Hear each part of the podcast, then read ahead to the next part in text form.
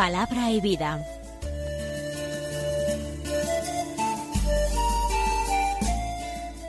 Con el padre Manuel Horta desde Sevilla.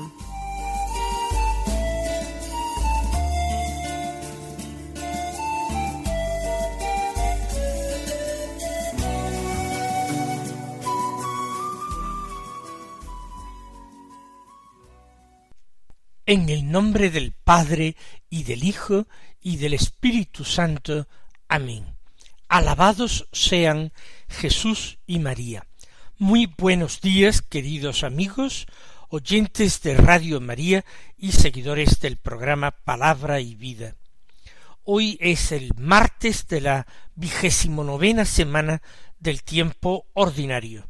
Este martes es 19 de octubre y en el misal se hace la conmemoración de distintos santos, santos importantes.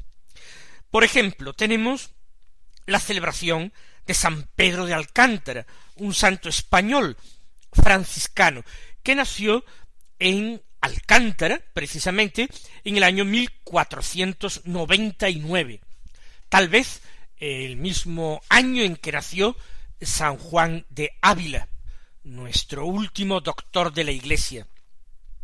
Él pertenecía a una familia noble, estudió en la Universidad de Salamanca leyes, pero allí vivió una segunda conversión a Cristo y abandonó sus estudios y la familia y la vida cómoda.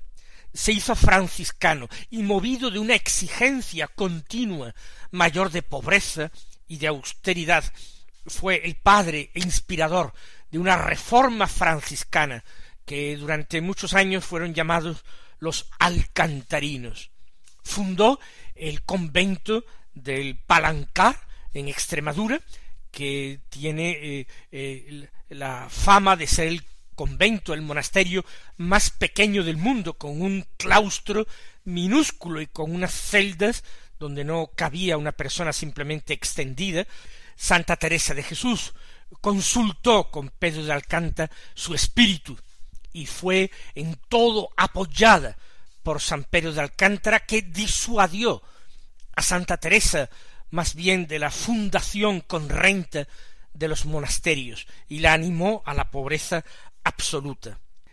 Se trasladó a vivir finalmente a Arenas de San Pedro en la provincia de Ávila donde eh, se construyó un convento eh, franciscano, desde allí se desplazaba a Ávila y vio y Teresa de Jesús tuvo oportunidad de consultar con él en más ocasiones. Y precisamente el año en que Teresa inició su reforma, 1562, fue el 24 de agosto, cuando dio a comienzo la descalcez en el monasterio de San José de 1562 y él murió en octubre de ese mismo año. Y Teresa cuenta en el libro de su vida como ella vio subir su alma al cielo directamente sin pasar por el purgatorio. Hoy también la Iglesia celebra la memoria de un santo italiano fundador, San Pablo de la Cruz, un santo que eh, nació a finales del siglo XVII. en concreto, eh, nació en el año 1694. Él pertenecía a una familia de clase media, una familia burguesa, el padre era comerciante, pero él también vive una segunda conversión a raíz de escuchar el sermón del párroco de su pueblo y comienza una vida de mayor perfección.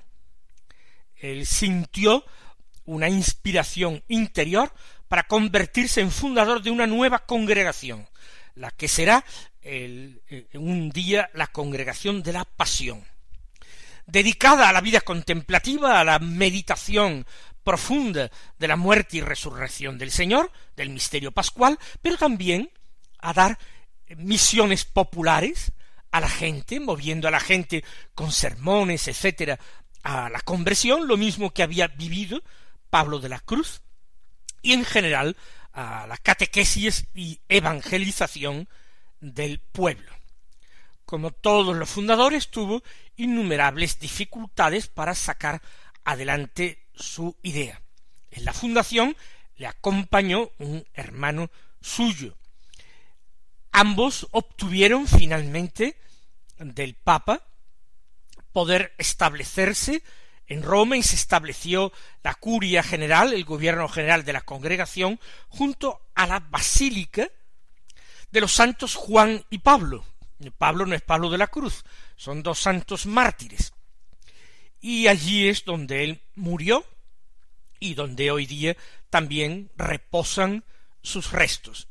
Llegó a ser consejero del Papa Clemente XIII.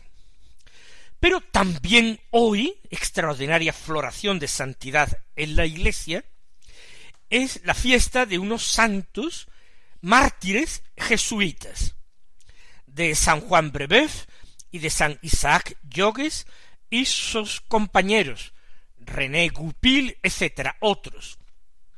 Son mártires del siglo XVII.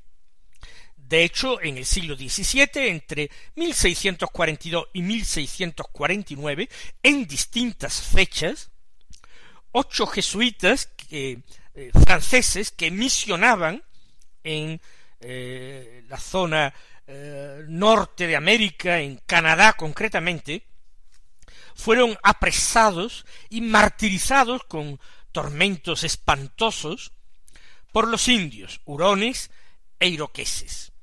Isaac Jogues fue eh, martirizado el 18 de octubre de 1647.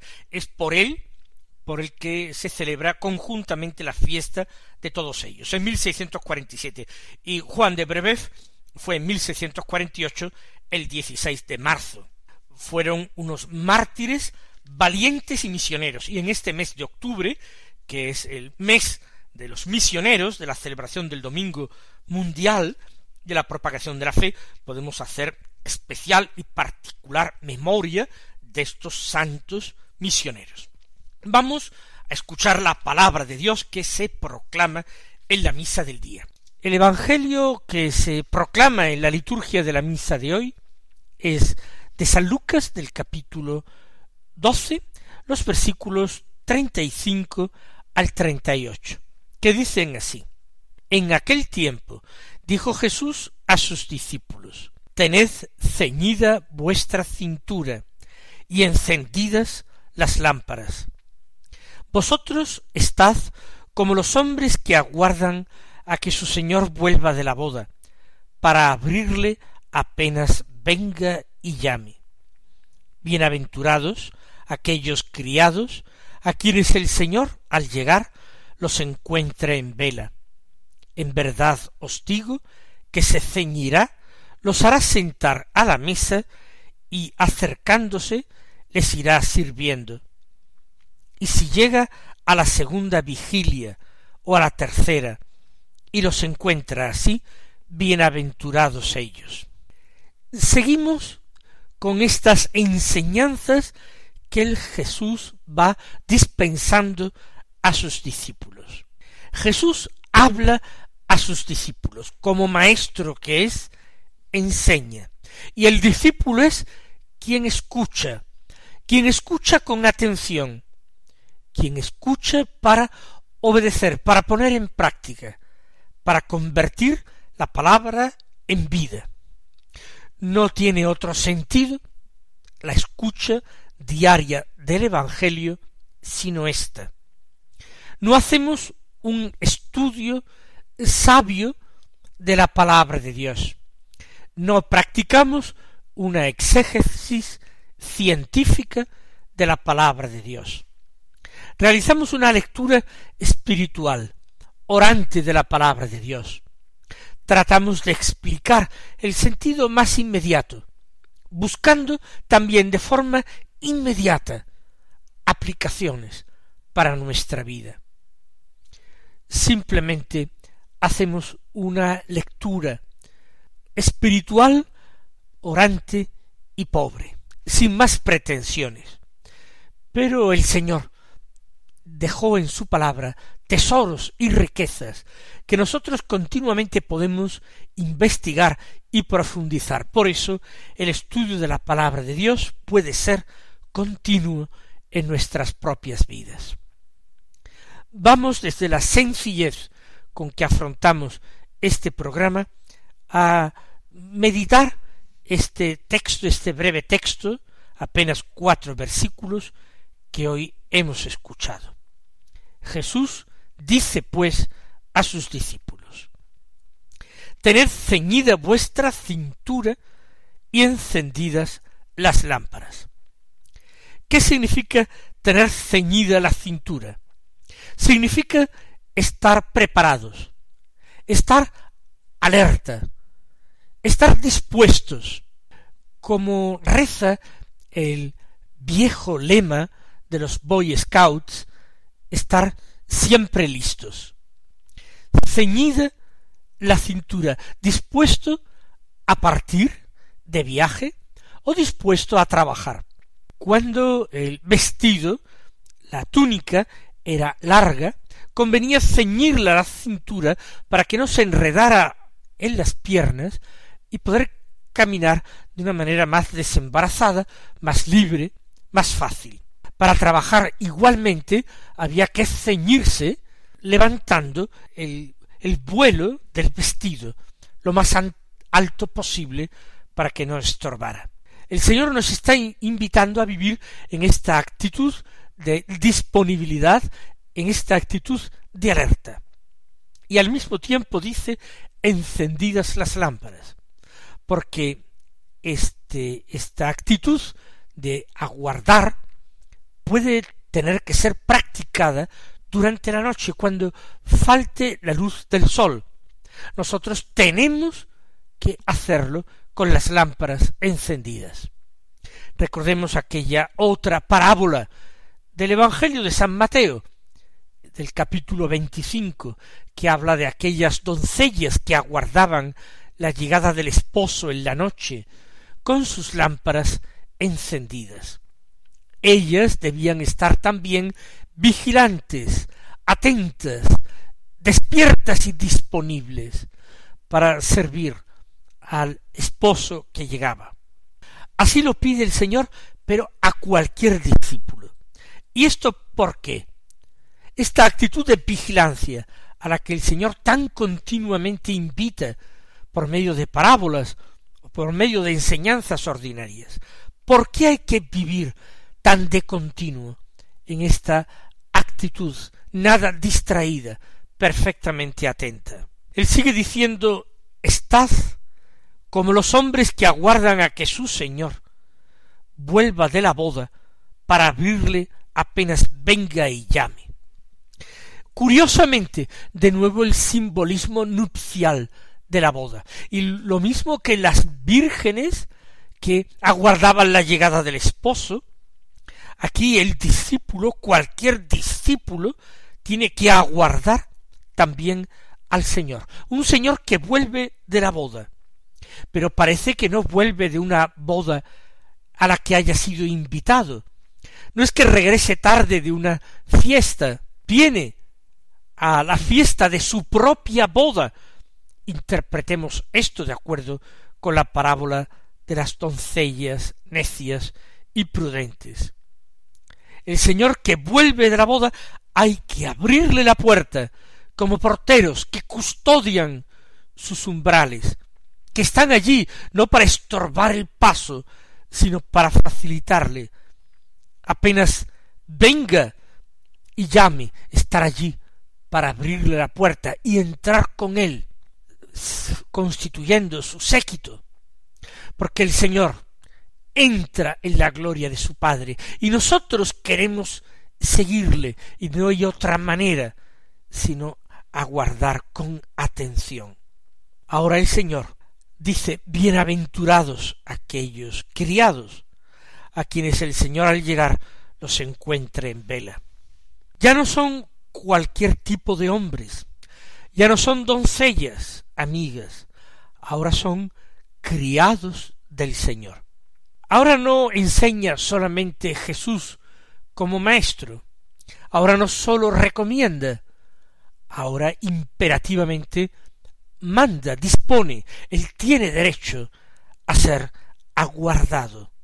Y dice el Señor, bienaventurados aquellos de los criados a quienes el Señor al llegar los encuentra en vela. Son dichosos no por velar, sino por ser encontrados así, despiertos, atentos, prontos al servicio por su Señor.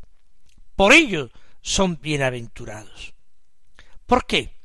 Dice Jesús, en verdad os digo, el Señor enseña con énfasis, con la convicción de que tiene que ser escuchado, atendido por sus discípulos.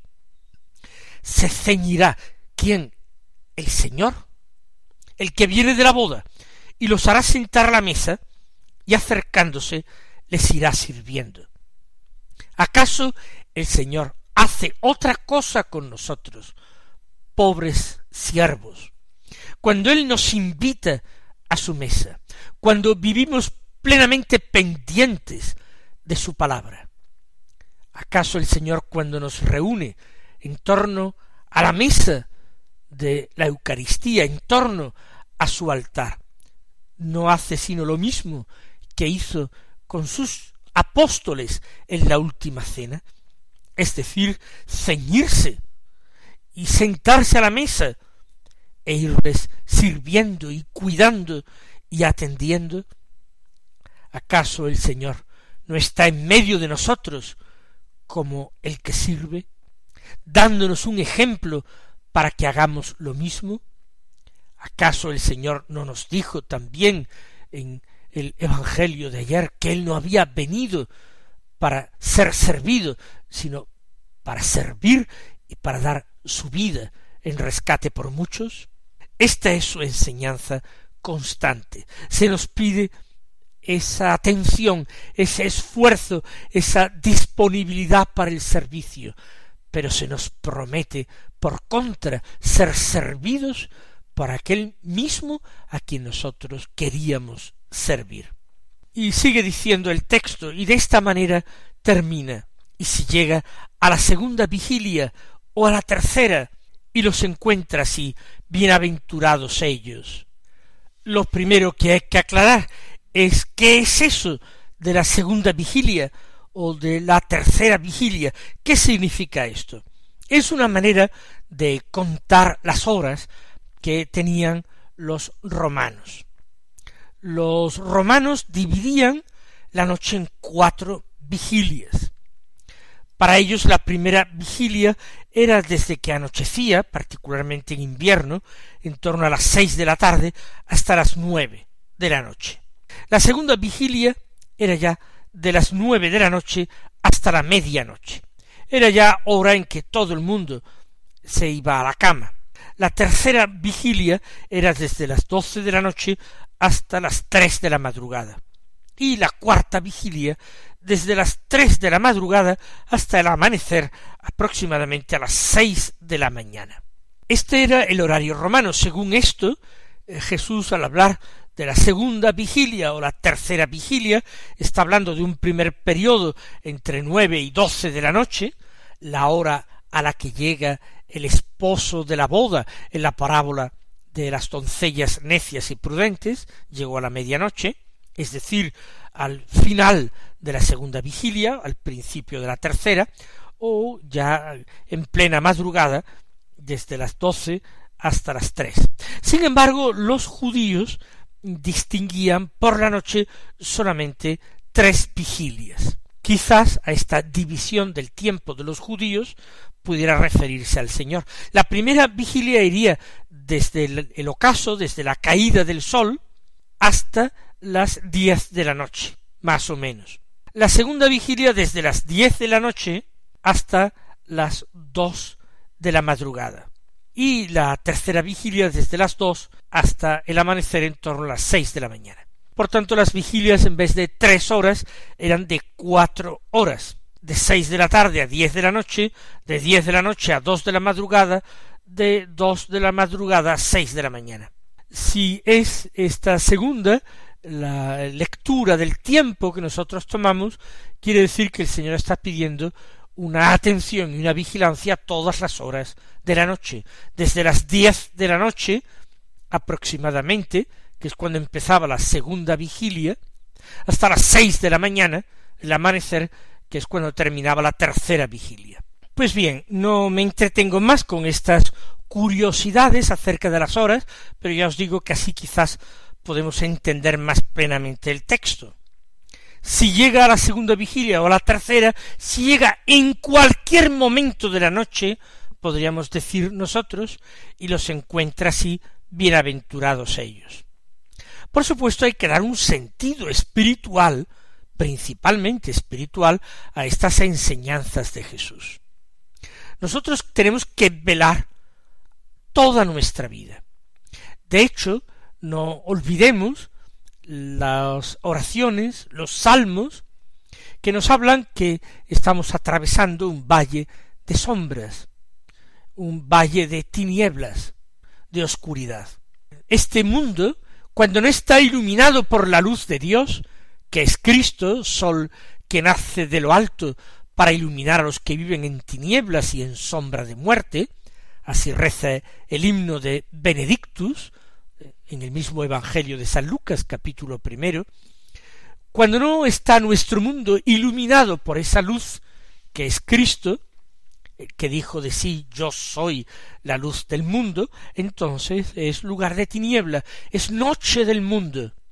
Y en medio de la noche del mundo nosotros no podemos vacilar, no podemos sentirnos cansados, desanimados, no podemos perder la esperanza, no podemos dejarnos llevar por el embotamiento del sueño, por el embotamiento más bien de los vicios, de los pecados y de lo que es peor, de los hábitos de pecado, de los que no terminamos de arrepentirnos y por eso no terminamos de corregirnos. Hay que estar atentos, despiertos y vigilantes, procurando hacer siempre la voluntad del Señor, buscando siempre lo mejor, lo más perfecto, lo que sea más de acuerdo con la ley del amor que el Señor nos ha dejado. Porque el precepto nuevo que Jesús encomendó a sus discípulos en la última cena es el precepto que hoy todavía necesita ser perfectamente cumplido por los suyos. Para poder recibir el nombre de cristianos, es decir, de otros Cristos, de seguidores de Cristo, el Mesías de Dios.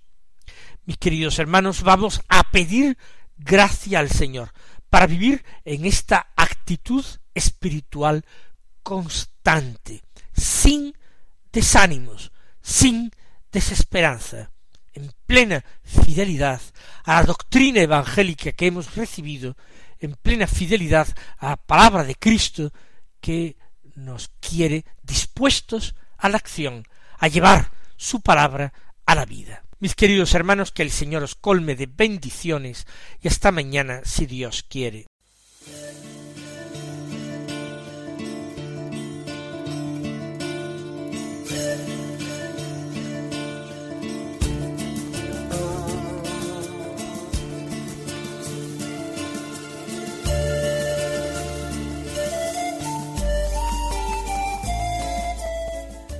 Concluye Palabra y Vida, un programa dirigido desde Sevilla por el Padre Manuel Horta.